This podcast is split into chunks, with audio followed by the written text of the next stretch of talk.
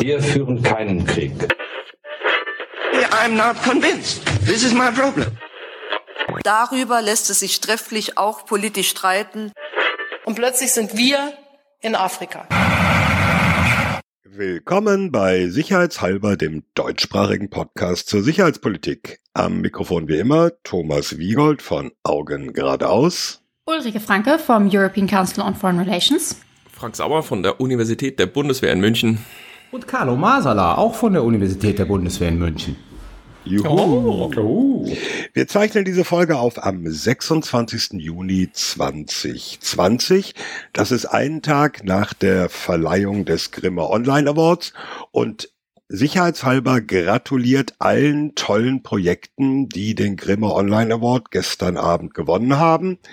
Wir waren so ein, nee, nicht traurig. Wir waren froh, dass wir nominiert waren. Wir haben den Preis nicht gekriegt. Es gab tolle andere Projekte aber wir machen trotzdem unverdrossen weiter, oder? Unverdrossen oh, weiter. Carla, Carla. Gut, also unverdrossen weiter. Noch ein Hinweis. Mitte Juli feiern wir unseren zweiten Geburtstag, zwei Jahre sicherheitshalber. Wenn ihr wollt, dann schickt uns gerne wieder die eine oder andere Frage, die ihr schon immer rund um diesen Podcast stellen wolltet. Also rund um den Podcast, nicht äh, wie viel Atombomben liegen irgendwo, sondern was mit sicherheitshalber selbst zu tun hat. Ja, äh, wenn ihr keine Fragen schickt, dann muss Frank wieder seine Tochter und die Nachbarskinder befragen, was die denn wissen wollen. Das ist auch schön, aber das haben wir voriges Jahr schon gemacht. Das machen wir nicht nochmal, oder? Nein, machen wir nicht. Gut, zu unseren heutigen Themen. Äh, wir gucken mal mit der ganz großen geopolitischen Brille auf die Arktis. Und wir gucken, äh, das äh, hat natürlich auch einen Aktualitätsbezug auf das Thema Extremismus in der Bundeswehr und natürlich mit besonderer Berücksichtigung Kommando Spezialkräfte der Bundeswehr. Aber zunächst mal zur Arktis. Es ist in Deutschland jetzt gerade schön warm. In der Arktis hingegen, also ganz hoch oben im Norden, kamen in den vergangenen Tagen die Meldungen, da wurden 45 Grad Celsius gemessen. 45 Grad nördlich des Polarkreises. Und zwar plus. Und zwar plus. Das ist das Problem, genau. Äh, aber das hat ja nicht nur den Aspekt Klimawandel, sondern die Arktis hat ja sicherheitspolitisch eine ganz massive Bedeutung. Carlo weiß fast alles drüber und fängt schon mal an, uns äh, da reinzuführen. Also ich mache sehr gerne den Auftakt. Wir sollten jedoch erstmal klarstellen, dass es einen Unterschied gibt zwischen der Arktis und der Antarktis. Und diesen Unterschied erklärt uns jetzt erstmal Frank. Jetzt mal ohne Witz, die ganz grundlegenden äh, Fakten sollte man vielleicht tatsächlich nochmal nennen und die wichtigste Frage klären, nämlich äh, wo sind die Eisbären und wo die Pinguine. Ähm, die Arktis, über die wir reden wollen, ist tatsächlich die Region ganz im Norden um den Nordpol herum, also die Polkappe. Das ist diese große Fläche aus Eis, die bis zu vier Meter dick wird. Äh, das darum befindliche Nordpolarmeer und eben äh, die, die Anrainerstaaten, die da reinragen. Also ganz wichtig, die Arktis ist eine Region. Die Antarktis auf der anderen Seite, unten am Südpol, ist tatsächlich ein Kontinent. Also ich, ich gebe offen zu, so richtig war mir das auch nicht so bewusst, aber es ist tatsächlich so, die Antarktis ist ein Kontinent, also ein, äh, eine Landmasse, die von Eis überdeckt ist. Die Arktis, über die wir jetzt reden, ist im Prinzip nur eine riesige Eisscholle. Und auf der laufen die Eisbären rum und die Pinguine, die sind im Süden in der Antarktis. So, jetzt haben wir die wichtigsten Dinge geklärt. So, nachdem wir das geklärt haben, ähm, gehe ich mal rein in das Thema. Ich würde ganz gerne mit euch folgende Aspekte zur Arktis diskutieren. Also überwölbend über allem ist der Klimawandel, der eigentlich die Mastervariable ist, die erklärt, warum die Arktis erneut eine solche Bedeutung gewinnt, nicht nur zwischen den Staaten, die Anrainerstaaten sind, sondern auch darüber hinaus. Das ist der Klimawandel. Aber dieser Klimawandel hat mehrere Aspekte, die sich auf die Arktis auswirken. Das sind ökonomische Aspekte, dazu sage ich gleich einleitend was. Und das sind auch militärische Aspekte und das sind politische Aspekte. Also von daher, man muss alles unter dem äh, der Bedingung Klimawandel sehen, was wir hier diskutieren, was sich dort für Möglichkeiten, aber auch Probleme zukünftig in der Arktis eröffnen können. Seid ihr bereit? Wir sind soweit. Wir sind ganz gespannt. Gut. Also der zu beobachtende Klimawandel und die Auswirkungen des Klimawandels auf die Erde führen dazu, und in diesem Punkt sind sich eigentlich alle Experten, die zum Klimawandel arbeiten, einig, dass Mitte dieses Jahrhunderts spätestens die Arktis komplett eisfrei Das ist in 30 wird. Jahren, nur um es mal auf den Punkt zu bringen. Das ist in 30 Jahren genau. Also in 30 bis 40 Jahren wird die Arktis komplett eisfrei. Wir erleben jetzt schon einen Prozess, in dem sozusagen wir es mit der, mit Schmelzen des Eises zu tun haben, der jetzt schon partiell neue Routen für die Schifffahrt dort offenlegt. Das ist momentan alles noch ein bisschen schwer zu befahren. Also man braucht Eisbrecher dazu und so weiter und so fort. Und das Interessante dabei ist, dass dieses Offenlegen von Routen in der Arktis, und jetzt kommen wir nur mal auf den ökonomischen Aspekt, um das jetzt mal ähm, zu verbildlichen. Also wenn ein chinesisches Schiff nach Europa fahren will, fährt es jetzt momentan ähm, durch den über den Suezkanal. Oder oder unten rum um Afrika. No. Oder unten rum um Afrika. Wenn die Arktis eisfrei wird, dann spart ein solches chinesisches Schiff 40 Prozent der Zeit ein, die es braucht, um von China irgendwo nach Europa zu kommen, um seine Ladung zu löschen. Also dann braucht es nur noch 15 Tage im Vergleich zu den, ich glaube jetzt 32 Tagen oder sowas, die es äh, gegenwärtig, äh, 28 Tagen, die es gegenwärtig braucht. Also hier sozusagen es liegt ein ungeheures ökonomisches Potenzial für äh, die, die kommerzielle Schifffahrt, die Gü Güterverkehrsschifffahrt, Containerschifffahrt. Der zweite Punkt ist, es, werden, es wird vermutet, das ist Vermutung, dass unter der Arktis und das wäre ja dann alles erschließbar. 13 Prozent der weltweiten Ölreserven liegen, 30 Prozent der weltweiten äh, Gasreserven zusätzlich zu so Rohstoffen wie Diamant, Zink, Kupfer, Platin und seltene Erden. Also auch sozusagen aus diesem Aspekt her gewinnt die Arktis Klimawandel induziert eine irrsinnige ökonomische Bedeutung. Ich mache mal jetzt den Punkt, weil Frank hat eine Frage. Ja, ich habe nur eine kleine Ergänzung und zwar habe ich in die Show Notes gepackt äh, eine super Animation von der NASA, wo man sehr schön sieht, wie diese Polkappe quasi oben eigentlich die ganze Zeit ähm, übers Jahr verteilt oder über die Jahre verteilt so rumgequält wird. Also die rotiert sozusagen so ganz langsam. Und im Verlauf der Jahreszeiten ähm, expandiert äh, äh, eben das Eis und zieht sich dann wieder zusammen. Und wenn man das über die letzten 30, 40 Jahre beobachtet, dann sieht man sehr schön, dass das alte Eis auf dieser Polkappe immer weniger wird. Also äh, es ist immer nur noch junges Eis da, was dann eben auch schneller abschmilzt und so nimmt die Gesamteismenge ab. Und das Problem dabei ist natürlich auch, dass wenn weniger Eis vorhanden ist, weniger Licht zurückreflektiert wird in den, in den Weltraum und dadurch noch mehr Energie aufgenommen wird. Das heißt, dieser Prozess beschleunigt sich dann sozusagen selbst. Je mehr Eis schmilzt, desto schneller schmilzt noch mehr Eis, sagen wir es mal so ganz einfach. Und vielleicht noch ein Hinweis, das sind zwei Passagen, nämlich die Nordwest- und die Nordostpassage, die jetzt zunehmend befahrbar werden. Also man kann sich das quasi vorstellen, dass man einmal an der kanadischen Küste entlang äh, also diese Nordwestpassage so vorbeifahren kann an der Polkappe und einmal an der russischen Küste entlang die Nordostpassage befahren kann. Und die sind eben zunehmend wichtig, diese beiden. Transitrouten. Ähm, absolut richtig, was du gesagt hast, warum das interessant ist. Allerdings wollte ich ein bisschen relativieren, wie attraktiv diese Schifffahrtsrouten jetzt in, sagen wir mal, kurzfristig werden. Es gibt nämlich drei Gründe, warum es doch bisher und vielleicht auch so in der nahen Zukunft zumindest noch vorteilhaft sein kann, eben durch den Suezkanal zu fahren oder, oder ganz unten um Südafrika rum, anstatt da diese Nordpassage oder Nordpassagen ähm, zu nutzen.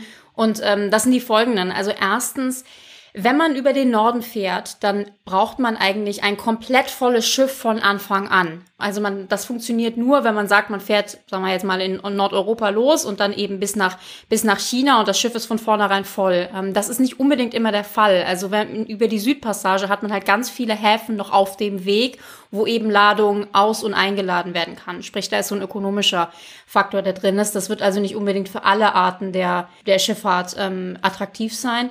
Das zweite ist auch, zumindest jetzt in der nahen Zukunft haben wir ja da noch Eis und das gibt eine gewisse Unsicherheit und gerade Shipping funktioniert ja so just in time. Ne? Also man will ja, man will genau wissen, wie lange es dauert und da ist diese Vorhersehbarkeit eigentlich fast wichtiger als jetzt, wenn es kürzer ist. Also sprich, im Zweifel will man eher sagen, ich weiß, es dauert 28 Tage, aber nach 28 Tagen ist meine Ladung auch angekommen, anstatt zu sagen, vielleicht sind es 16, vielleicht sind es aber auch 18. Also so diese Unsicherheit ist auch noch ein Problem. Und dann, und das finde ich ganz spannend, ähm, Ölpreisfluktuationen sind natürlich extrem wichtig. Und wir haben ja aktuell die Situation, dass wegen der Corona-Krise der Ölpreis so eingestürzt ist. Und das ähm, hat tatsächlich dazu geführt, dass Shipping Companies derzeit teilweise bewusst über die äh, südafrikanische Spitze fahren, anstatt durch den Suezkanal, um sich die die Kosten des Suezkanals zu sparen, weil es wegen, wegen der niedrigen Ölpreise so viel billiger ist, die längere Route zu fahren. Also sprich auch vor dem Hintergrund, kürzere Route ist nicht unbedingt immer besser. Es kommt auch ein bisschen drauf an, was ja potenziell Russland, wenn es da oben eine Art äh, Suezkanal einrichten will, ähm, dann verlangt. Also das ist so, nur so eine gewisse Relativierung, obwohl du natürlich absolut recht hast, dass das so der Grund ist, warum das interessant ist. Nochmal ergänzend dazu. Ähm ich glaube, vor zwei Jahren gab es die ersten Versuche, sozusagen das, was möglich ist, zu nutzen.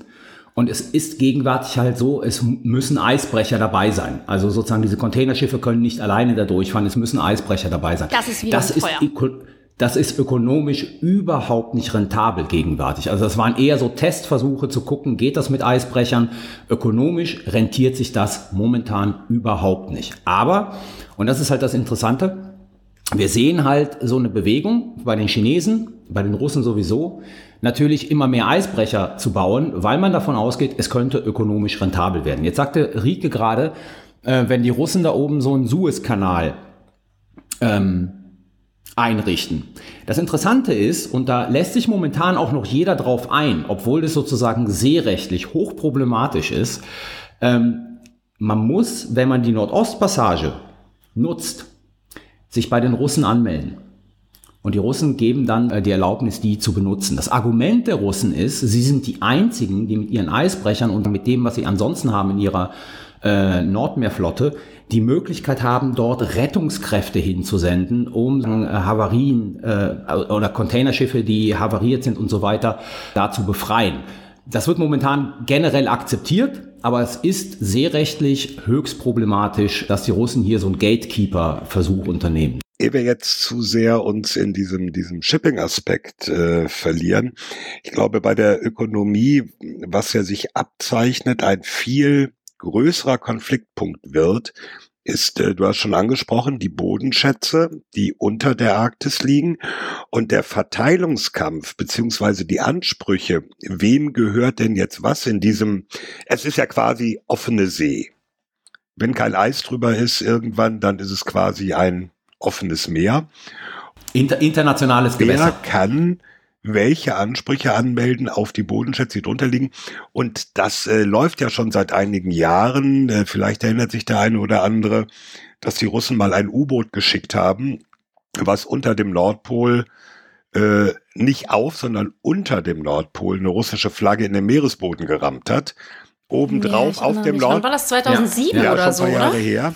Obendrauf machen das immer irgendwelche Nationen. Das ist ja schon seit, weiß ich nicht, seit irgendwelchen Polarforschern vor 100 Jahren Standard.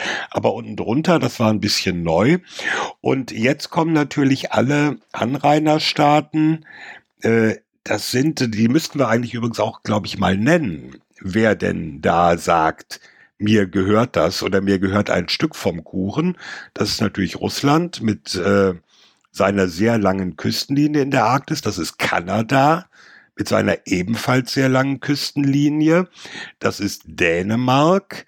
Ja, ist nicht in der Arktis, aber Dänemark hat außenpolitisch Grönland unter seinen Fittichen. Die melden Ansprüche an. Mhm. Norwegen.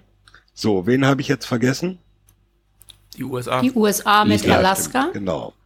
Ja. Wobei die USA natürlich, äh, soll man nicht glauben, verglichen mit ihrem politischen und ökonomischen Gewicht eigentlich nur ein vergleichsweise kleiner Arktis-Anlieger sind. Ne? Ja, wobei das Witzige ist, dass Pompeo letztes Jahr Außenminister der USA.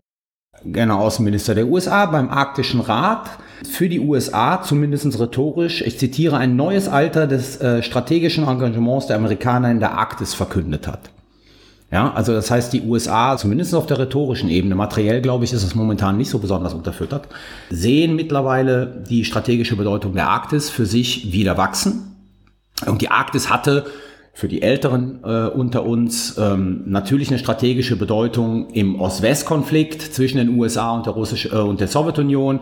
Dagegen die strategischen Bomberflüge drüber, die äh, andeuten sollte, man kann Nuklearwaffen direkt bis zum anderen ins Ziel bringen und so weiter und so fort. Nach 1990 ist das im Prinzip alles in sich zusammengefallen und die Arktis wurde mehr oder weniger vergessen. Jetzt kommen die Vereinigten Staaten und, und, verkünden ein neues Zeitalter des strategischen Engagements in der Arktis. Dazu gehört auch, so witzig das war, natürlich äh, diese Ankündigung von Trump, Grönland zu kaufen. Ja. Weil Grönland strategisch wichtig ist. Es war natürlich wie so vieles äh, des amerikanischen Präsidenten ziemlich dumm äh, gemacht. Aber sozusagen die dahinterstehende Idee, jetzt sicherlich nicht von Trump, sondern von anderen Leuten, ist ganz einfach, Grönland ist strategisch wichtig für jedes Engagement in der Arktis. Und daher kam diese Nummer mit Grönland kaufen. Du hast bei den Anrainerstaaten, Thomas, glaube ich, noch vergessen, wobei ich bin, mir, ich bin mir nie ganz sicher, was eigentlich als Anrainerstaat zählt ähm, und was einfach nur die Staaten sind im, im Arktischen Council, da können wir gleich noch ähm, drüber reden. Aber Island ist ja da noch in der Ecke und ich weiß, dass zumindest Finnland, Finnland und Schweden eben auch im Arctic Council ja, sind. Aber ja. nicht mit Gebietsansprüchen, ne? Das ja, ist der genau. Unterschied, ja. ja. Also es gibt die acht Arktis-Staaten, die in dem Arctic Council oder Arktisrat sitzen. Ähm, das ist Dänemark mit Grönland, Island und dann Finnland, Norwegen, Schweden, klar. Russland, Kanada, USA. Aber diese Gebietsansprüche oben um den Nordpol herum sozusagen, welches welches Dreieck, was man sich aus dieser Orange rausschneidet, sozusagen kann, gehört mir. Das sind äh, primär ähm, Streitigkeiten zwischen Russland, Kanada, den USA und Dänemark. Ha, jetzt muss ich die Anekdote zum Streit Kanada-Dänemark bringen. Oh, jetzt. Oh ja. Jawohl, mach es. Macht schon mal es Flaschen gibt die berühmte, die berühmte Insel Hans, habt ihr alle schon mal gehört? Natürlich. Die ist umstritten zwischen Dänemark und Kanada. Also zwei Länder, die natürlich tief verfeindet sind. Nein, die sind gemeinsam in der NATO, sie arbeiten politisch äh, auf verschiedenen Ebenen zusammen, aber sie haben halt einen Gebietsdisput, das ist diese Insel Hans. Und nun passiert es so, dass äh, in gewissen Abständen landet immer eine Marinepatrouille, eine Militärpatrouille auf dieser Insel. Die Dänen hissen dann den Dannebrog und dann kommen irgendwann später die Kanadier und hissen das Ahornblatt. Äh, der Gag ist aber dabei, jedes Mal hinterlassen sie nicht nur eine Flagge, sondern auch eine Flasche Schnaps. Die, Dä die Dänen eine Flasche Aquavit für die Kanadier und die Kanadier eine Flasche Whisky für die Dänen. Also wenn Gebietsstreitigkeiten äh, in der Region immer so gelöst werden könnten, dann wäre das, glaube ich, ein ganz guter Ansatz, aber ich fürchte, genau das passiert nicht. Es gibt tatsächlich noch eine andere Variante, äh, diese Streitigkeiten zu lösen, die nichts mit Alkohol unmittelbar zu tun hat. Das eine ist der, der Arktisrat, auf den gehen wir, glaube ich, gleich nochmal äh, im Speziellen ein, aber es gibt auch eine Commission on the Limits of the Continental Shelf. Also diese Frage, mhm. ich sag mal so vereinfacht aus russischer, kanadischer, amerikanischer und dänischer Sicht, wo hört sozusagen eigentlich unser Gebietsanspruch auf? Die wird auch in so einer Kommission versucht zu klären, äh, ohne dass man Flaschen hinterlässt. Und bisher läuft das ganz gut. Also wir haben schon über diese Streitigkeiten im Maritimen maritimen Bereich gesprochen, das stimmt. Also da sind ähm, mehr Empfindlichkeiten im Spiel. Bei dieser äh, Frage um die Territorialansprüche, was äh, Festland betrifft, ähm, haben sich bis jetzt alle an die Entscheidung dieser Kommission gehalten. Also auch da sieht man relativ viel Kooperation und noch jetzt sich keinen unbedingt verschärfenden Konflikt. Wir, wir, kommen, wir kommen später noch, im, wenn wir über den Arktischen Rat diskutieren, auf dieses ähm, Verhältnis zwischen kooperativen und konfliktiven Elementen in der Arktis genau. zu sprechen. Ich wollte nur sagen, Arktis, arktische Anrainerstaaten. Die Bedeutung der Arktis ist so gestiegen, dass China 2018 in seiner arktischen Strategie sich als Near Arctic State bezeichnet hat. Nearish. Wenn man auf, wenn man, wenn man auf die Karte guckt, dann bedeutet hier Near 3000 Kilometer Luftlinie. Also China definiert sich als ein quasi Arktis-Anrainer. Dann sind wenn man das wir andersrum dreht, Anrainer.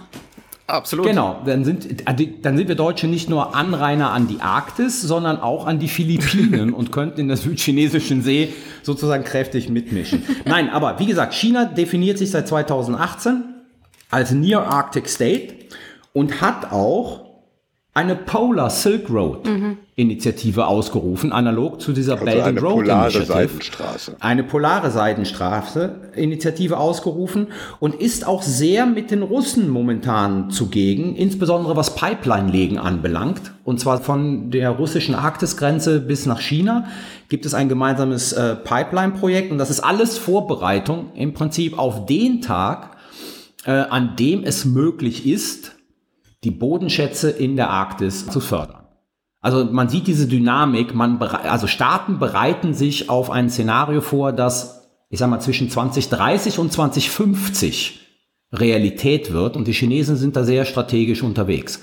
Also man sieht die Bedeutung der Arktis aus diesen ökonomischen Gründen wächst ziemlich schnell und ziemlich rasant und viele Staaten, also Inder und Japaner zum Beispiel, sind Beobachter beim Arktischen Rat, haben Beobachterstatus. Also versuchen auch ein Auge auf Entwicklungen äh, in der Arktis zu behalten und dort irgendwie in diesen politischen Prozessen mit eingebunden zu werden. Da sind wir, glaube ich, am Punkt, wo wir sagen müssen, was ist denn nun dieser ominöse Arktische Rat? Ja, der Arktische Rat ist im Prinzip eine Regionalorganisation unter den Arktis-Anrainern, in denen diese Fragen, die wir jetzt zumindest ökonomisch gestellt haben, und dann auch diese territorialen Fragen ausgelagert, unter den Staaten des Arktischen Rates beraten und verhandelt werden.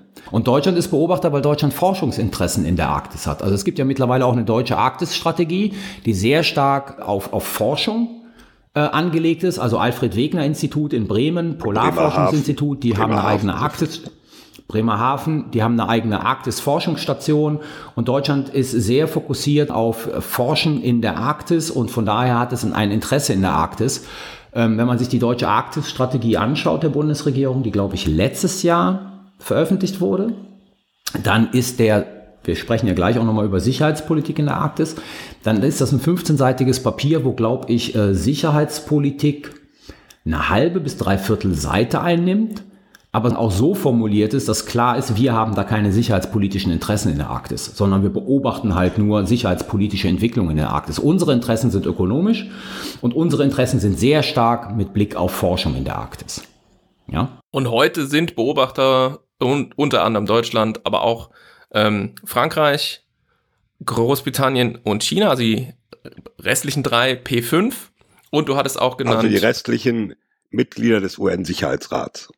Entschuldigung, ja, ja die restlichen ja. ständigen Mitglieder des äh, UN-Sicherheitsrats und dann hattest du auch noch genannt Indien, Japan, auch Italien, Polen, kurioserweise die Schweiz, Südkorea. Also ein ganzer Schwung von, von anderen Ländern, die in diesem Arktisrat genau. mit rein dürfen, den ähm, Deliberationen da folgen dürfen, äh, aber die wahrscheinlich, nehme ich mal an, kein Stimmrecht haben. So genau habe ich mir das jetzt gar nicht angeguckt, aber so ist das in genau, der Regel. Nein, nein, das, und auch Nichtregierungsorganisationen können auch Beobachterstatus haben. Und aber es bleibt dabei, die acht Kernstaaten sind Dänemark, Island, Finnland, Norwegen, Schweden, Russland, und die USA und Kanada. Ja, es ist zum Beispiel auch interessant. Es gibt ja, die, es gibt ja diesen äh, sogenannten Arctic Council.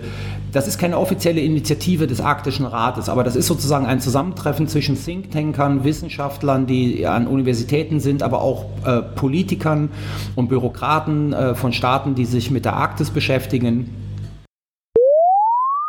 Damn, ich meinte natürlich den Arctic Circle und nicht den Arktischen Rat, also Arctic Council. Der Arktische Rat ist diese regionale Organisation, der Arctic Circle ist diese NGO Schrägstrich Halbregierungsinitiative zum Austausch äh, zwischen Wissenschaftlern und Offiziellen über ähm, Fragen der Arktis. War wohl zu viel Gin gestern Abend, sorry. Das findet einmal im Jahr statt. Mittlerweile sozusagen ist wie bei der Münchner Sicherheitskonferenz, haben die auch so kleinere Meetings. A, die tagen weltweit.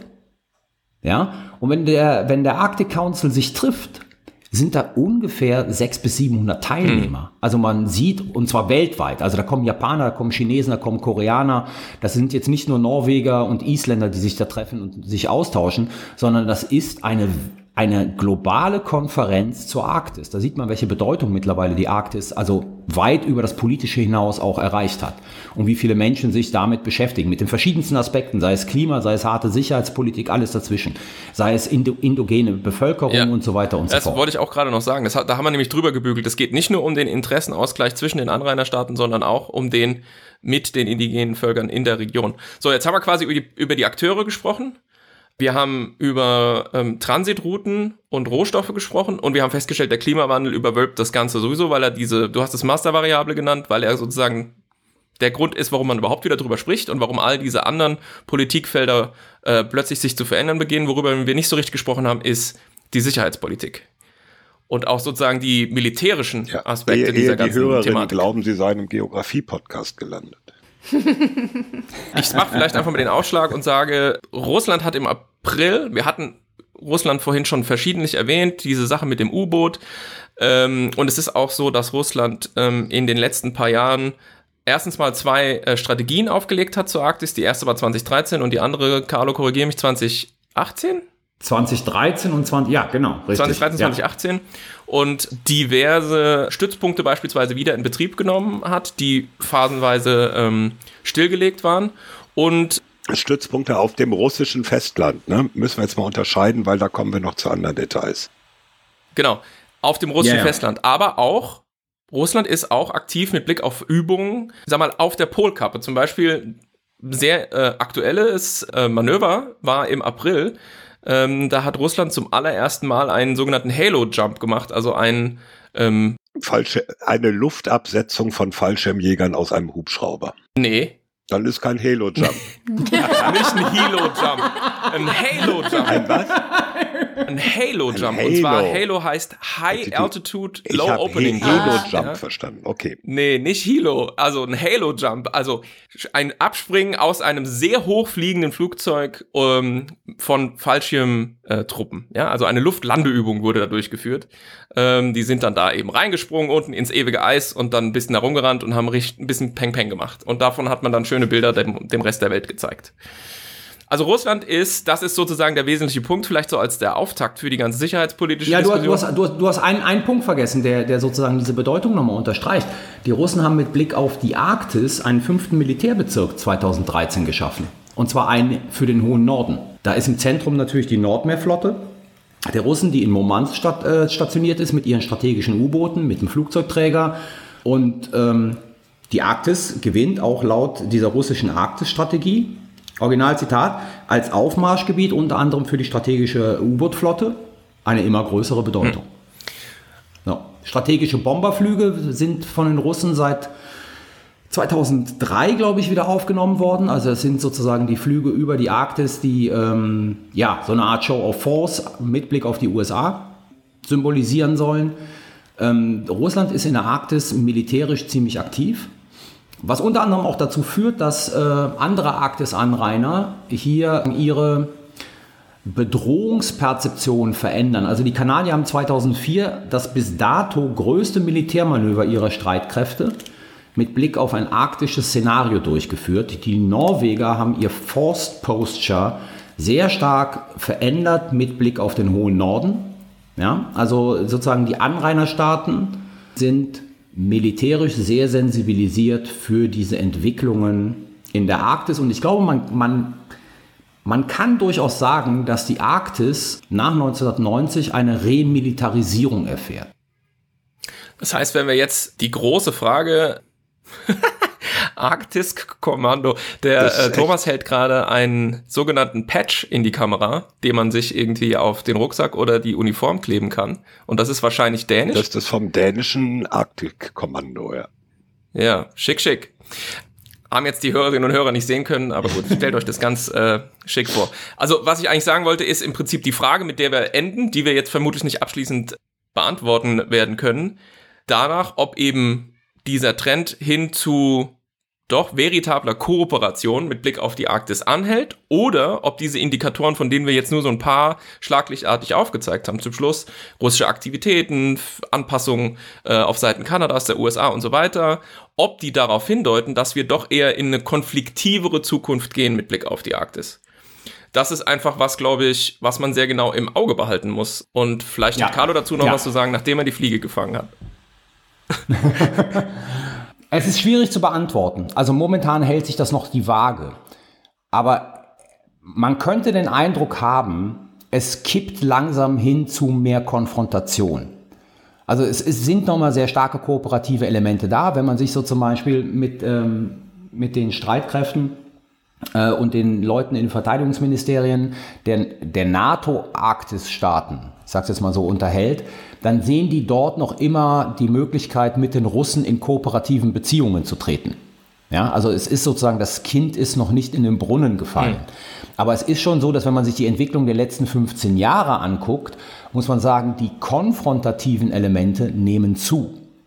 Die kooperativen Elemente überwiegen noch, aber die konfrontativen Elemente nehmen zu. Und wohin das führen wird, glaube ich, das kann keiner von uns sagen. Da würde ich mich auch zu keiner Aussage hinreißen lassen. Aber man muss ganz einfach sagen, die Zeit, wo die Arktis eher ein Gebiet der Kooperation war, das ist so hundertprozentig als Aussage nicht mehr aufrechtzuerhalten. Das haben wir alle irgendwie bis 2000, keine Ahnung, 13 oder 14 geglaubt. Ich glaube, man muss jetzt einfach sagen, man muss da sehr genau hingucken. Ko konfrontative Elemente nehmen zu. Ähm, und das könnte durchaus das Potenzial haben, in eine Entwicklung umzuschlagen, in der die Kon äh, Konfrontation, die Kooperation überwiegt. Aber momentan ist es noch nicht so. Ja, ich ähm, äh, beobachte das auch so ein bisschen, wenn man sich die amerikanische Seite ansieht wie sehr die Diskussion da aktuell hingeht zu fallen wir zurück hinter gerade Russland, aber auch China, was eben unsere Fähigkeiten da oben angeht. Also es wird jetzt gesprochen von quasi einem Icebreaker Gap. Also ja. ähm, du hast es ja vorhin angesprochen, Carlo. Bisher braucht man in der Region noch Eisbrecher und das wird auch zumindest noch eine längere Zeit ähm, der Fall sein. Und da ist Russland halt massiv führend. Ich glaube, die haben 40 Eisbrecher und ähm, die USA haben halt irgendwie so einen alten und China hat jetzt gerade seinen zweiten gebaut. Aber ich finde es halt interessant, dass, dass, dass man in Washington dann eben immer mal wieder so darüber diskutiert, so, uh, haben wir denn da die Fähigkeiten? Und das geht eben schon so in die Richtung, dass man sich auf eine mögliche Konfrontation zumindest ähm, vorbereitet. Also mich hat ein bisschen gewundert jetzt, Carlo, deine sehr abwägende, vorsichtige Einschätzung. Das kennen wir gar nicht von dir. Äh, so, so, so Nein, bin ich, so kennt so, ihr mich, so liebt ihr mich. Nie. Sie wundert mich aber auch sachlich, weil jetzt werfe ich mal das Stichwort Spitzbergen in den Raum. Was ja eigentlich äh, mhm. norwegisch verwaltet.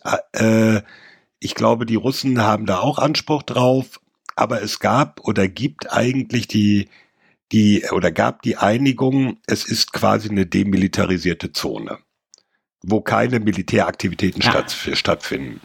Was die Russen vor nicht allzu langer Zeit durchbrochen haben, indem sie auch auf äh, diesem Gebiet dann äh, Truppen angelandet haben, äh, was die Norweger mit einem gewissen Ingrim zur Kenntnis genommen haben.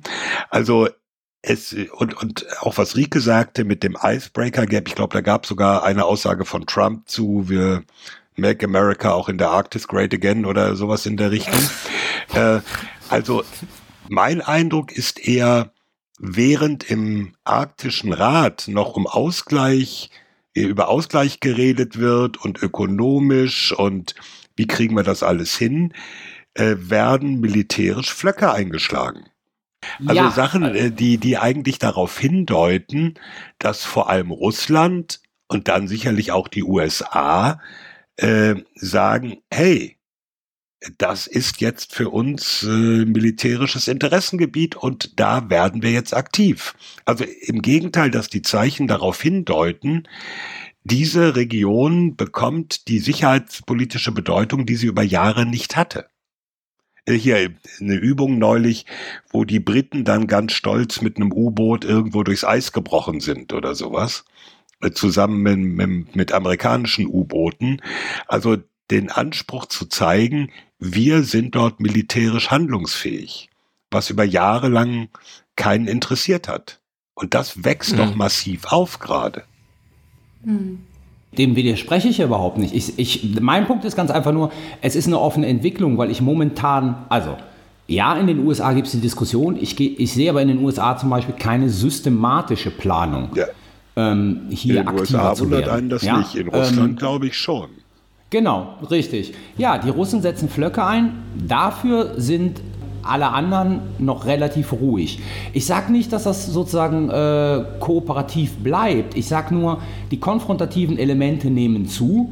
Da bin ich ja völlig bei dir. Ich würde nur jetzt keine definitive Einschätzung darüber treffen wollen, ob sozusagen das Ganze in eine rein konfrontative Politik äh, umschlägt oder äh, ob es sich irgendwie die Balance hält. Das ist mein einziger Punkt. Wir greifen das Thema einfach ähm, in zwei oder drei oder vier Jahren wieder auf und dann sehen wir, wie sich entwickelt hat, ja, weil wir machen ja auch ohne Grimme-Preis weiter. Ja, gut, also Carlo ist erstaunlich konziliant, ich bin erstaunlich skeptisch, aber gut. Ich habe noch eine abschließende Frage. Und zwar, Carlo hat es kurz angesprochen, dass ja auch Deutschland jetzt eine Arktis-Strategie hat und dann natürlich auch Leute im Auswärtigen Amt und, und weiß ich nicht, im BMVG ähm, sich darüber auch Gedanken machen. Aber wir sind ja, okay, wir sind Beobachter, aber wir sind eben kein Anrainerstaat, wir sind ähm, nicht Mitglied im Arctic Council. Was ist denn eigentlich aus der deutschen Sicht jetzt so unser Hauptinteresse und was kann Deutschland eigentlich tun, um, um ja, diese Interessen zu verteidigen? Einfach nur aufrufen, äh, mehr Kooperation zu unterstützen oder, oder gibt es irgendwas ähm, ähm Konkreteres? Also ich glaube, es gibt darauf zwei Antworten. Die eine ist auf der politischen wie auf der ökonomischen Ebene wird Deutschland sicherlich, äh, auch getrieben vom Auswärtigen Amt, weiter diese Linie des Wir suchen im Arktischen Rat äh, die Kommunikation, den Ausgleich, die Verständigung fahren. Dazu gibt es auch, glaube ich, aus deutscher Sicht keine Alternative. Ähm, was sicher die Sicherheitspolitik angeht, ähm, da bin ich mir noch nicht so ganz klar. Also man muss sich zum Beispiel mal anschauen, welche Eisklasse bei neuen Kriegsschiffen, äh, die die Bundeswehr baut, gefordert wird.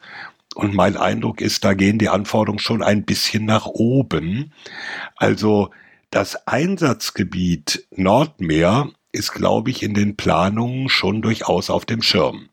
Das heißt jetzt nicht, dass, dass Deutschland äh, im, im russischen Stil große Landeoperationen auf irgendwelchen Eisschollen durchführen wird, aber dass man sich schon darauf einstellt, auch äh, im Rahmen der NATO weiter nördlich aktiv zu werden als bisher. Äh, wir, wir müssen ja eins mal sehen, das haben wir noch gar nicht erwähnt. Es ist jetzt ein paar Wochen her, da gab es plötzlich ein ziemlich großes Manöver äh, amerikanischer und britischer U-Boot-Jagdeinheiten in der Barentssee wo alle sagten, Moment, das haben wir ja schon lange nicht mehr oder noch nie so gehabt. Also, wo zwei NATO-Staaten sehr gezielt quasi vor der russischen Haustür gesagt haben, wir sind in der Lage, eure U-Boote in dieser Region zu jagen.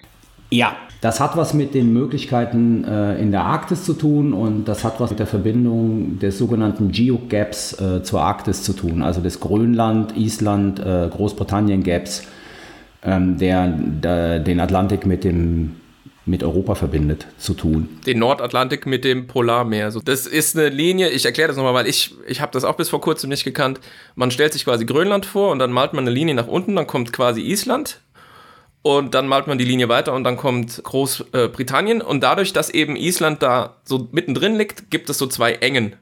Und wenn man da mit Schiffen fahren genau. will, egal ob auf der Meeresoberfläche oder unten runter mit U-Booten, muss man durch diese Meeresengen durch. Und deswegen eben dieses Geog-Gap, also diese Geog-Lücke, die eine, äh, ja, eine Meerenge beschreibt, die strategisch relevant ist, weil es der Verbindungspunkt ist zwischen Nordatlantik und dann, äh, bis man ganz durchgefahren ist, hoch bis zum Polarmeer. Genau, und das ist ja auch mittlerweile ein offenes Geheimnis, dass sich, glaube ich, vor zwei Jahren ein äh, russisches U-Boot relativ lange, beziehungsweise sehr, sehr lange, unentdeckt im Nordatlantik aufhalten konnte. Also man, man sieht hier sozusagen die Notwendigkeit, genau mit Blick auf Fähigkeiten äh, zur, zur U-Boot-Jagd, zur U-Boot-Aufspürung mehr zu tun. Aber zu Rike zurückzukommen.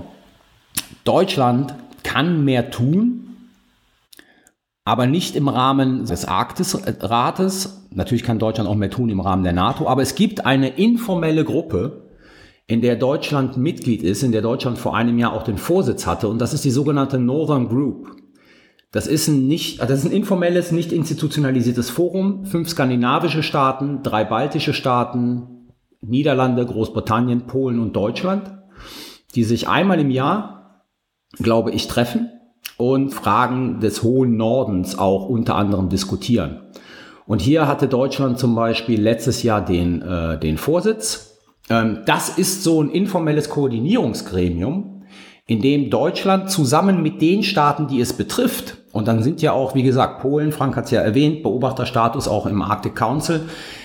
Also das sind im Prinzip alles Friendly States, alles NATO-Mitgliedstaaten, äh, bis auf die Schweden, aber das sind dann halt sozusagen sehr eng an, an die NATO angebunden, ähm, wo man Arktispolitik stärker koordinieren könnte auf allen Aspekten. Die ist übrigens, das, das musst du eben sagen, auf der Ebene der Verteidigungsminister, die Northern Group. Die genau. ist auf der Ebene der Verteidigungsminister, richtig, völlig richtig.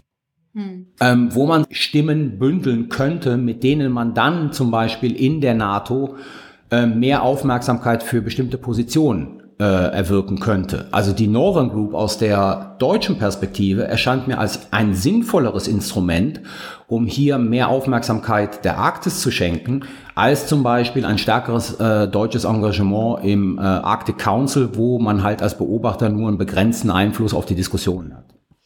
Ich mache jetzt als Rausschmeißer noch den Witz, dass bis diese neu bestellten Schiffe da an die Marine geliefert sind, das gesamte Eis an der Polkappe vermutlich sowieso weggeschmolzen ist und dann. Das ist richtig. Und weniger witzig ist vielleicht tatsächlich die Tatsache, dass, dass diese Eisschmelze deutlich schneller voranschreitet, als man es selbst in den eher Negativszenarien vorausgesehen hat. Also auch dieser anfangs angesprochene Sibirien-Rekord ist ja, was die Temperaturzunahme angeht, ähm, ein ziemlich klares Warnsignal. Also Klimawandel. Ne? Wir hatten schon mal drüber gesprochen.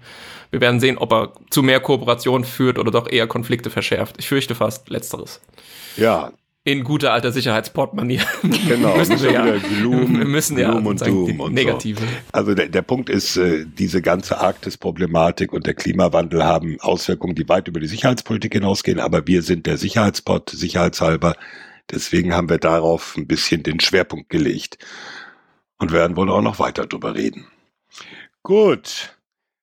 Ja, wir müssen reden über die Bundeswehr und Extremismus, vor allem Rechtsextremismus und äh, auch das Stichwort Kommando Spezialkräfte. Warum müssen wir darüber reden? Äh, zum einen gibt es den aktuellen Punkt, dass äh, Verteidigungsministerin Annegret Kramp-Karrenbauer bis zum Mittwoch oder am Mittwoch kommender Woche dem Bundestagsverteidigungsausschuss den Bericht einer hochrangigen Arbeitsgruppe vorlegen will, die sich mal etwas näher mit dem Kommando Spezialkräfte der Bundeswehr befasst hat. Warum das? Diese Eliteeinheit, die sitzt in Kalf im Schwarzwald, ist, und das allein ist schon ein Alarmzeichen, ein Schwerpunkt des militärischen Abschirmdienstes.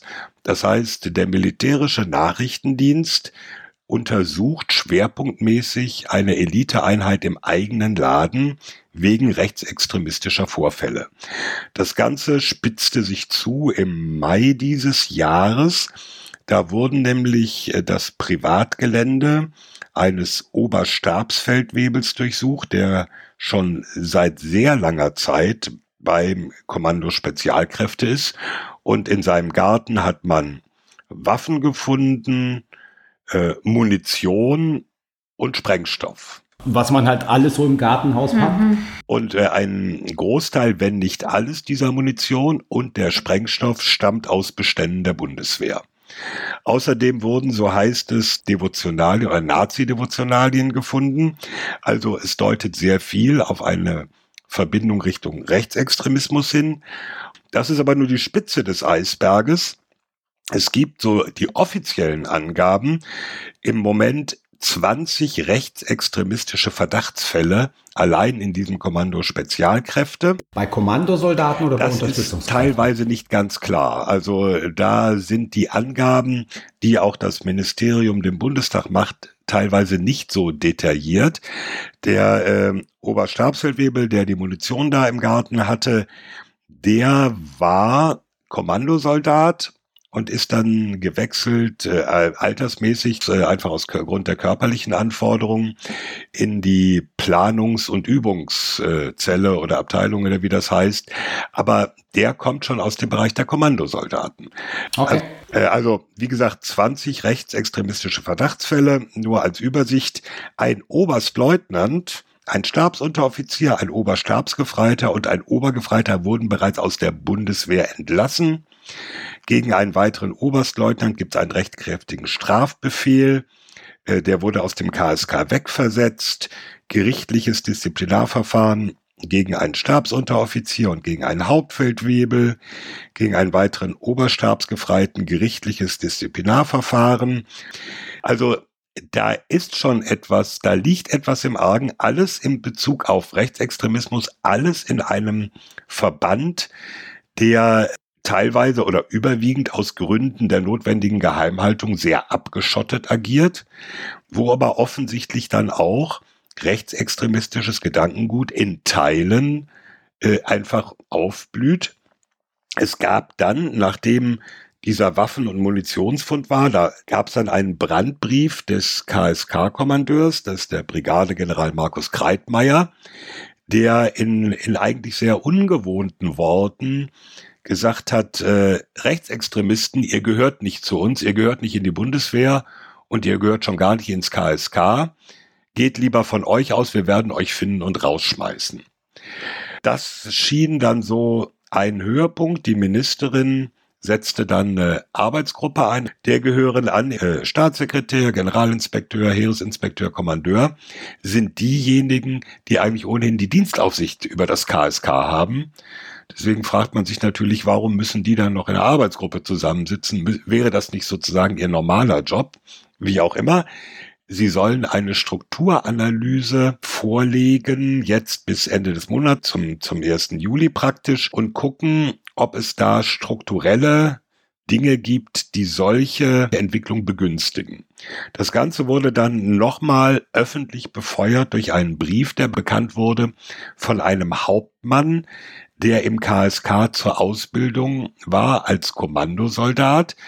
Er hat einen zwölfseitigen Brief an die Ministerin geschrieben mit äh, seinen Erlebnissen und Erkenntnissen aus zwei Jahren KSK und äh, schildert das als abgeschottete Einheit, als äh, äh, da fiel sogar der Begriff äh, ein Gehorsamkeitsanspruch wie bei der Waffen-SS. Da sind äh, viele Vorwürfe hochgekommen, die äh, wie in einem Brennglas den Vorwurf, es gibt Rechtsextremismus in der Bundeswehr, äh, nochmal hochgespült haben. Jetzt wird man abwarten müssen, welche Analyse der Ministerin äh, Anfang kommender Woche vorgelegt wird, welche Schlüsse sie daraus zieht. Es wird teilweise gemunkelt, aber ich glaube, das ist überzogen. Ja, es stünde eine Auflösung des KSK im Raum. Das kann ich mir eigentlich nicht vorstellen, weil diese Einheit, diese Lösung, ne? Fähigkeiten ne? werden gebraucht in der Bundeswehr. Ja. An der Stelle mache ich mal einen Schnitt. Äh, ach nee, eins muss ich vielleicht noch sagen. Äh, ich glaube nicht, und äh, da gibt's eigentlich auch nicht die Hinweise drauf, dass dieser ganze Laden sozusagen eine Nazi-durchseuchte Truppe ist. Sondern das ist ein, ein Laden, der hat an die anderthalbtausend Soldaten äh, in verschiedenen Funktionen, Kommandosoldaten, Unterstützer, Sanitäter, Leute, die für die Technik sorgen, die für die Versorgung zuständig sind und all diese Dinge. Und man kann sicherlich nicht sagen, das ist jetzt äh, der große rechte geschlossene Neonazi-Verband. Es gibt aber offensichtlich an einigen Stellen äh, Zellen, Gruppen, Gruppierungen, die äh, vorsichtig gesagt sehr weit rechts im politischen Spektrum sind und sicherlich an einigen Punkten, das hat der militärische Abschirmdienst und das haben diese eingangs geschilderten Schritte ja deutlich gemacht mit Leuten, die außerhalb der Verfassung stehen und damit als Soldaten nicht mehr dem Anspruch genügen, für die Verfassung und die freiheitlich-demokratische Grundordnung einzutreten. Carlo. Was, was sich mir in diesem Zusammenhang immer als Frage stellt, und ich stimme dir völlig zu, also auch wenn man die MAD-Berichte liest, natürlich ist, der, ist, ist äh, das KSK kein, kein rechtsextremer Haufen. Ähm, die Anzahl der rechtsextremistischen Verdachtsfälle in der Bundeswehr und auch im KSK sind gemessen an rechtsextremistischen Verdachtsfällen in der Gesellschaft wesentlich, wesentlich Aber immer niedriger. noch zu hoch. Immer noch zu hoch, darüber besteht überhaupt gar kein Zweifel. Aber mir stellen sich folgende Fragen.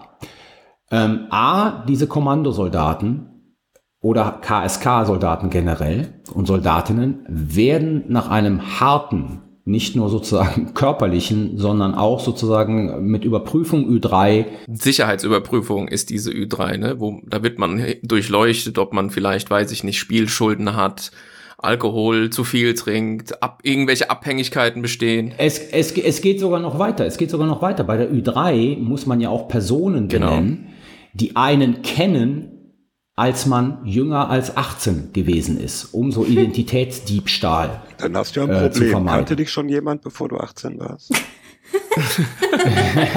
Äh, in der Tat, also bei mir ist es echt ein Problem, bei der Ü3 immer diese Leute wieder auszugraben, weil ich zu keinen von denen mehr Kontakt habe. But anyway, was ich, was ich einfach fragen will, ist, schlüpfen die durch die Decke der äh, Überprüfung durch den MAD? Radikalisieren die sich in äh, dem KSK? Also, wenn Rechtsextremisten diese Ü3 passieren, dann haben wir ein Problem mit der Ü3 und dann haben wir ein Problem sozusagen mit der Art und Weise, wie der MAD überprüft. Wenn die aber vielleicht nicht rechtsextremistisch sind, mit einer gewissen Neigung und sich dann innerhalb äh, des Kommandos radikalisieren, dann haben wir ein Problem im Kommando und mit den Strukturen und mit der Kultur des Kommandos. Also das ist so eine Frage, die mir nicht klar ist. Es ist ja auch erstaunlich zum Beispiel, dass ähm, KSK ist das größte Spezialkräftekommando, das wir haben. Wir haben aber nicht nur das KSK, wir haben bei der Marine Spezialkräfte, wir haben bei der Luftwaffe Spezialkräfte. erheblich Da weniger, ist das muss man sozusagen, auch sagen. Ja, erheblich weniger, aber da da sind keine Verdachtsfälle da. Ist es eine Kultur sozusagen, ich sage es mal ganz blöd, des Heeres, die dazu beiträgt auch?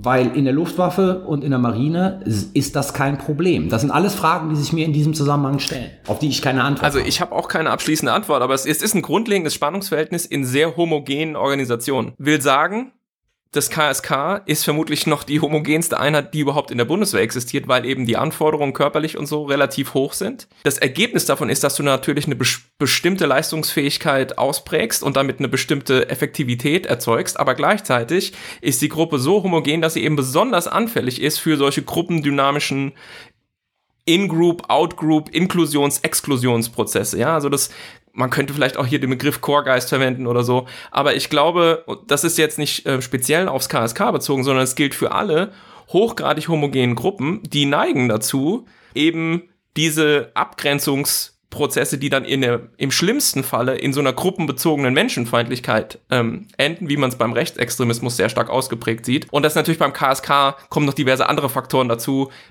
die haben natürlich auch einen be bestimmten Beruf, der hat was mit Gewaltanwendung zu tun und solche Dinge. Und deswegen ist es da natürlich nochmal besonders besorgniserregend. Und äh, insofern, ich weiß jetzt auch nicht die Antwort auf deine Frage, aber ich kann mir zumindest vorstellen, dass aufgrund der Struktur äh, dieser Gruppe zumindest Radikalisierungsmechanismen sich vermutlich relativ schnell ausprägen können, sodass man da schnell radikalisiert werden könnte. Und das heißt, wir wissen nicht, was in diesem Bericht steht, wir wissen nicht, was da geprüft wird, wir kennen natürlich auch die Details da nicht, weil es ist ja tatsächlich auch vieles, wenn nicht alles rund ums KSK geheim. Aber wenn man jetzt mal so von der, von der grundlegenden Literatur hergehen würde, wie, wie würde man äh, sowas verändern, reformieren, aufbrechen? Das geht eben nur, indem du aufklärst, diversifizierst und die Leute trainierst und halt das machst, was man in der Bundeswehr so unter politischer Bildung, innere Führung und diese ganzen Dinge in Anschlag bringst, viel stärker, um eben dieses Gruppendenken aufzubrechen und zu verhindern, dass diese Radikalisierungsmechanismen da so offensichtlich frei ihren Lauf nehmen können. Äh, zum paar Punkten. Ganz kurz mal eben zum MAD. Da war ja interessant, dass ein MAD-Offizier aufflog, weil er Ermittlungsergebnisse aus den äh, Ermittlungen Mhm. gegen diesen Oberstabsfeldwebel mit der Munition und dem Sprengstoff im Gartenhaus, äh, weil er davon Fotos an einen aus dem KSK weitergegeben hat. Also der MAD hat Mhm. da an einigen Stellen und äh, es, es kam dann raus, es soll in mindestens acht solcher Fälle so gewesen sein, wobei öffentlich nicht bekannt ist, ob es acht Leute waren, die jeweils einem Kumpel im KSK was gesteckt haben, oder ob das der eine war, der das achtmal getan hat. Also der MAD muss sich da sicherlich auch einige Fragen stellen lassen. Äh, der andere Punkt ist, möchte ich nur erwähnt haben, es gab Ende letzten Jahres auch einen enttarnten islamistischen Extremisten im KSK. Ah, Ja, stimmt, das wollte ich auch Äh. Ja, das, Deswegen, KSK, Diversity können wir.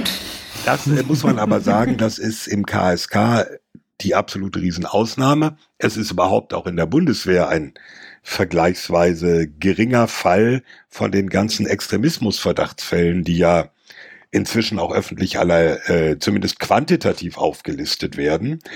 Aber ähm, nochmal zu diesem äh, zu dieser geschlossenen Gruppe. Wenn man sich diesen Brief äh, des Hauptmanns anguckt, der der Ministerin gesagt hat, hier alles ganz große Scheiße, der hat auch geschildert, äh, wie diese diese homogene Gruppe, diese Geschlossenheit vor allem im, in, in den Ausbildungseinheiten des KSK äh, vorhanden war, um sich gegriffen hat, wie also gerade in dem Bereich so eine Haltung quasi reingebracht wurde. Bis dahin, wenn du jetzt aufmuckst, weil, weil du meinst, dein Ausbilder sei doch sehr weit rechts, dann fliegst du halt hier raus. Darf ich zwei Sachen dazu sagen? Also es gibt so ein Phänomen und das ist, ich sag mal, das erlebt man natürlich bei Armeen, und Frank und ich kennen das von der Universität. Das ist so eine falsch verstandene Kameradschaft. Also an der Uni haben wir immer sozusagen im ersten Trimester das Problem, dass man den Soldatinnen und Soldaten sagen muss, es ist völlig in Ordnung, das Referat ihres Kameraden oder ihrer Kameradin zu kritisieren. Ja. Vor allen anderen. Darum geht es hier. Ja, das müssen sie lernen. Im zweiten Trimester ist das dann völlig in Ordnung. Aber es gibt natürlich so einen Kameradschaftsgeist, und das habe ich ja mal ganz oft gehört, der, der dann sagt, naja, wenn wir im Einsatz sind, ist es mir doch scheißegal, wer rechts oder links neben mir liegt. Also im Prinzip politisch gesehen, auf den muss ich mich verlassen können.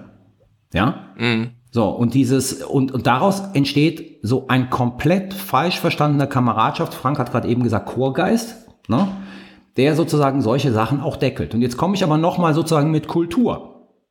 Und da lehne ich mich vielleicht äh, sehr weit aus dem Fenster und ähm, wenn das Ding veröffentlicht wird, geht's in den Kommentarspalten von Augen geradeaus rund.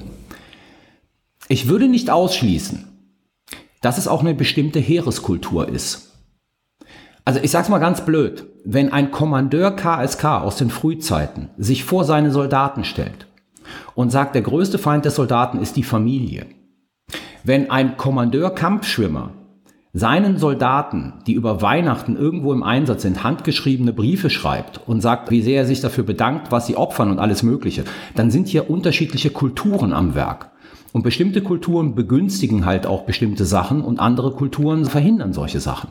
Also ich glaube, da muss man auch mal hingucken, inwieweit es ein militärisches Kulturphänomen von Teilstreitkräften ist. Und damit sage ich nicht, dass das Heer jetzt generell anfällig für Rechtsextremismus ist, aber es gibt unterschiedliche Teilstreitkräftekulturen, die vielleicht auch erklären, warum Fallzahlen generell in Teilstreitkräften wesentlich höher sind als in anderen. Rike. Naja, jetzt ist das ja leider äh, nicht das erste Mal, dass solche Fälle aufgedeckt werden. Ähm, und wir hatten ja, also in den letzten Jahren gab es ja, gab es ja immer mal wieder Diskussionen darüber. Haben wir denn den Eindruck, dass die Politik, ähm, also die Ministerin, das Ministerium, dieses Pro Problem jetzt erstens ausreichend ja wahrgenommen haben und und wissen, dass das dass da ganz direkt was gegen getan werden muss oder besteht jetzt die Sorge, dass es irgendwie, wenn der Skandal jetzt erstmal ein bisschen her ist, dass das wieder irgendwie verläuft? Und zweitens macht die Politik es momentan richtig? Äh, also wir hatten ja mit unter, unter Ministerin von der Leyen diese Diskussion über Haltungsprobleme und so weiter. Da wurde ja eben auch ähm, ähm, viel Geschirr irgendwie zerbrochen. Geht die Politik das jetzt richtig an? Gehen die Veränderungen in die richtige Richtung? Und ja, was ist denn die richtige? Also wir haben gerade gesagt, wir haben Kultur gesprochen, Diversität, ähm, solche Themen, aber wie, wie gehen wir jetzt quasi weiter? Was, was kann die Politik da ähm, jetzt tun, dass wir eben nicht in, in einem Jahr wieder den nächsten Fall haben und dann wieder, wieder drauf? Und KSK abschaffen ist ja, ähm, also du hast es ja gut gezeigt, Carlo, quasi die, den, den Unterschied zwischen, also entweder die Leute kommen quasi schon mit diesen Sichtweisen rein oder sie werden da radikalisiert. Wenn es das zweite ist, dann, dann ist es ein strukturelles Problem. Ähm, aber wir brauchen Spezialkräfte und ähm, wenn das ein strukturelles Problem ist, gibt es ja auch eigentlich zumindest die Gefahr, dass es dann in, in, in der nächsten ähm, Eliteeinheit wieder dazu kommt. Also ja, was macht die Politik? Macht sie es richtig und was wäre richtig? Also, was die Politik machte, das haben wir jetzt ein bisschen das Problem, das wissen wir nächste Woche. Äh, mhm. Also, mhm. da sind wir so ein bisschen im luftleeren Raum mein Eindruck ist schon, äh, dass die Ministerin schon, schon da ziemlich tiefgreifend rangehen wird. Man kann es ja, hoffen, man kann es ja. hoffen. Also der, der Punkt ist, da, da möchte ich mal an das anschließen, was, was Carlo gesagt hat. Wir haben mit dem KSK den größten Spezialkräfteverband der Bundeswehr. Es ist eben nicht nur wahrscheinlich auch ein Problem der unterschiedlichen Kultur in verschiedenen Streit Teilstreitkräften. Es ist aber auch ein Unterschied, ob man diese anderthalbtausend Mann quasi konzentriert an einem Standort hat, die äh, im eigenen Saft schmoren. Ja, die, die eigentlich nur Das ist der Punkt. äh, mit Leuten aus ihrer eigenen Einheit zu tun haben, weil mit anderen dürfen sie auch gar nicht drüber reden, weil es ja alles so geheim. Und in, in Kalf sind auch nur die. Äh, die Kampfschwimmer in Eckernförde sind da, wo auch Genau. andere Einheiten der Marine sind. Das heißt, es ist eine, eine, eine andere Integration und es sind viel, viel weniger. Das muss man auch sagen.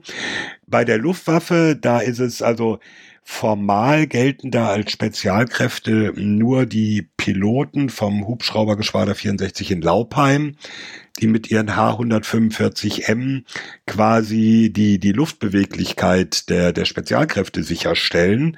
Ähm, manchmal werden auch die Kampfretter der Luftwaffe hinzugezählt. Nach offizieller Definition sind es, glaube ich, keine Spezialkräfte. Also, da reden wir über Soldaten, die in ihrem Umfeld ganz anders auch äh, militärisch integriert sind.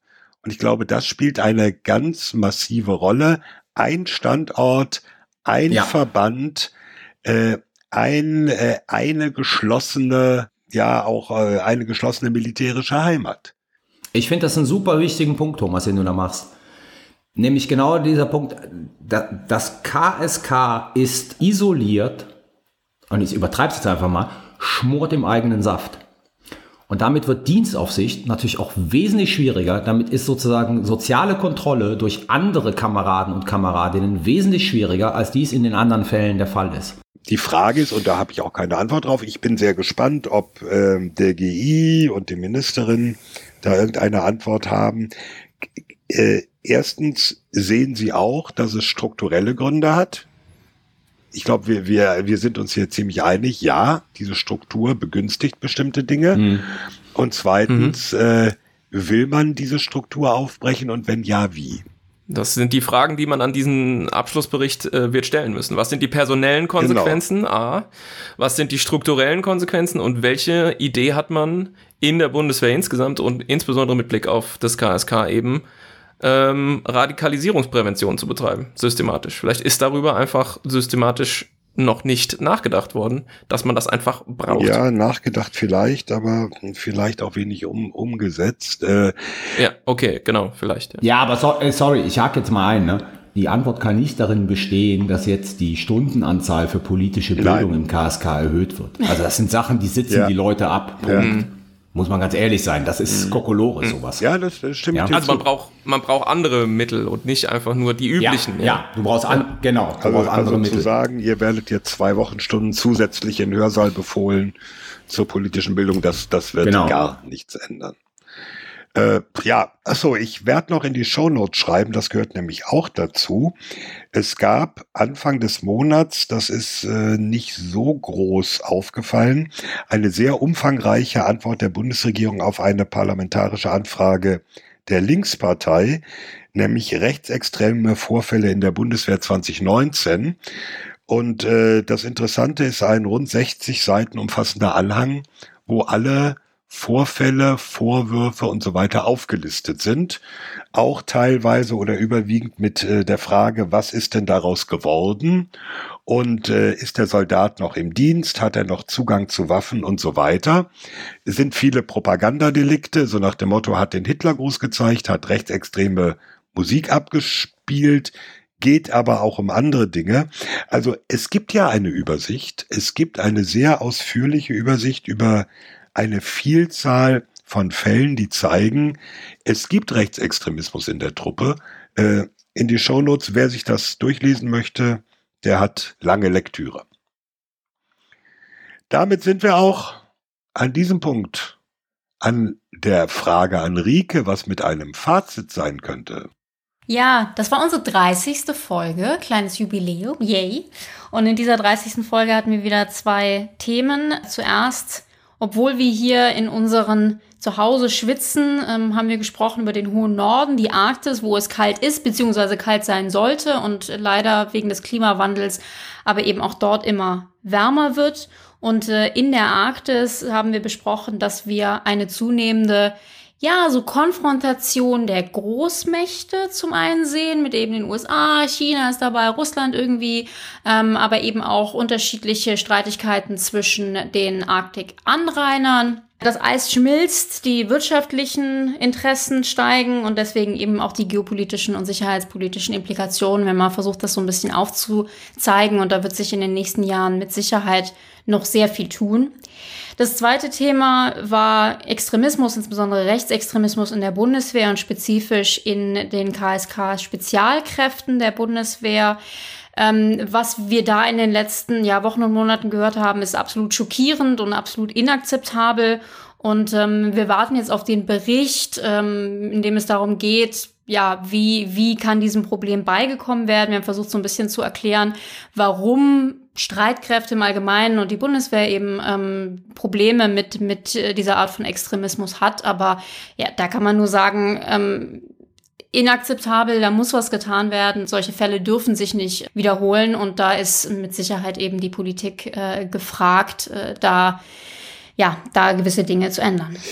Dankeschön. Und damit sind wir schon beim Sicherheitshinweis. Der kommt diesmal in einem etwas anderen Format, denn wir haben unser sicherheitshalber Mikrofon mit zwei Menschen geteilt. Ihr hört jetzt also zwei Stimmen, die ihr sonst hier noch nicht gehört habt. Sicherheitshinweis. Hallo, mein Name ist Dominik Wullers. Ich bin Beamter der Bundeswehr, war vorher 13 Jahre lang Soldat und Offizier und bin jetzt seit knapp einem Monat der Pressesprecher der Wehrtechnischen Dienststelle für Waffen und Munition in Meppen, dem Kompetenzzentrum der Bundeswehr für Waffen und Munition nämlich. Ja, und bevor ich dieses Amt angetreten habe, war ich in den USA an der Harvard Kennedy School und konnte da äh, in einem Studium mich zum einen mit internationaler Sicherheitspolitik befassen, aber auf der anderen Seite auch mit der Frage von Identität und Rassismus. Denn ich selber habe eine Biografie, die mich schon häufig mit dem Thema Zusammenhang gebracht hat. Mein Vater ist afrikanischer Herkunft, Kapverdianer um genau zu sein, und meine Mutter Deutsche.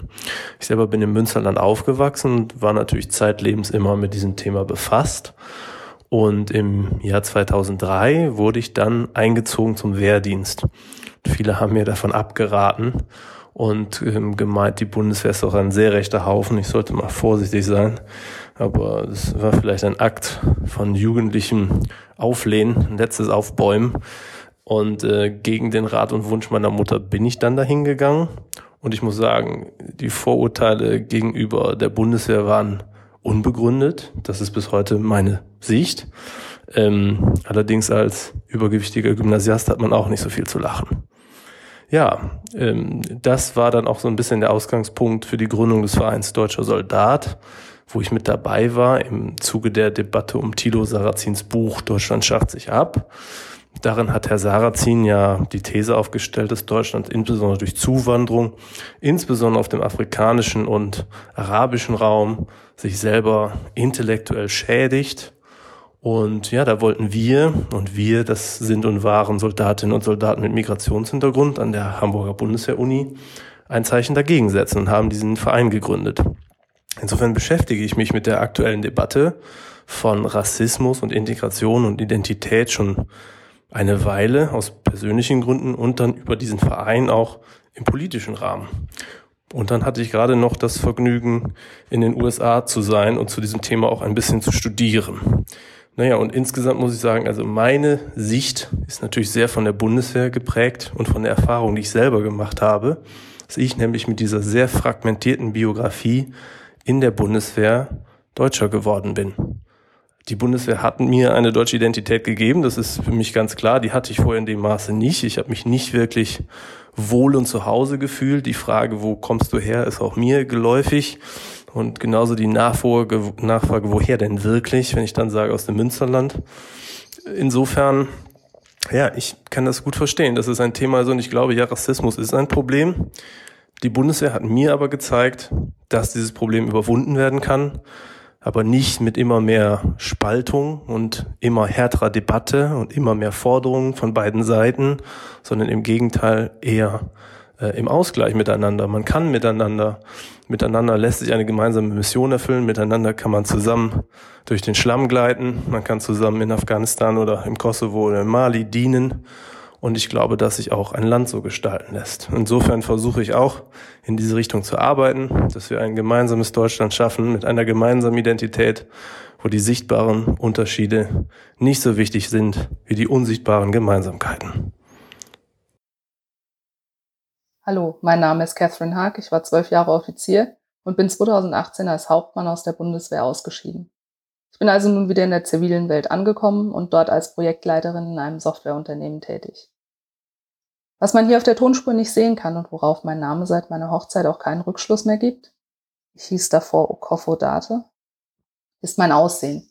Ich bin schwarz oder farbig oder Mischling. Wie auch immer Menschen meine Hautfarbe nennen, die eigentlich aber auch keine Rolle spielt.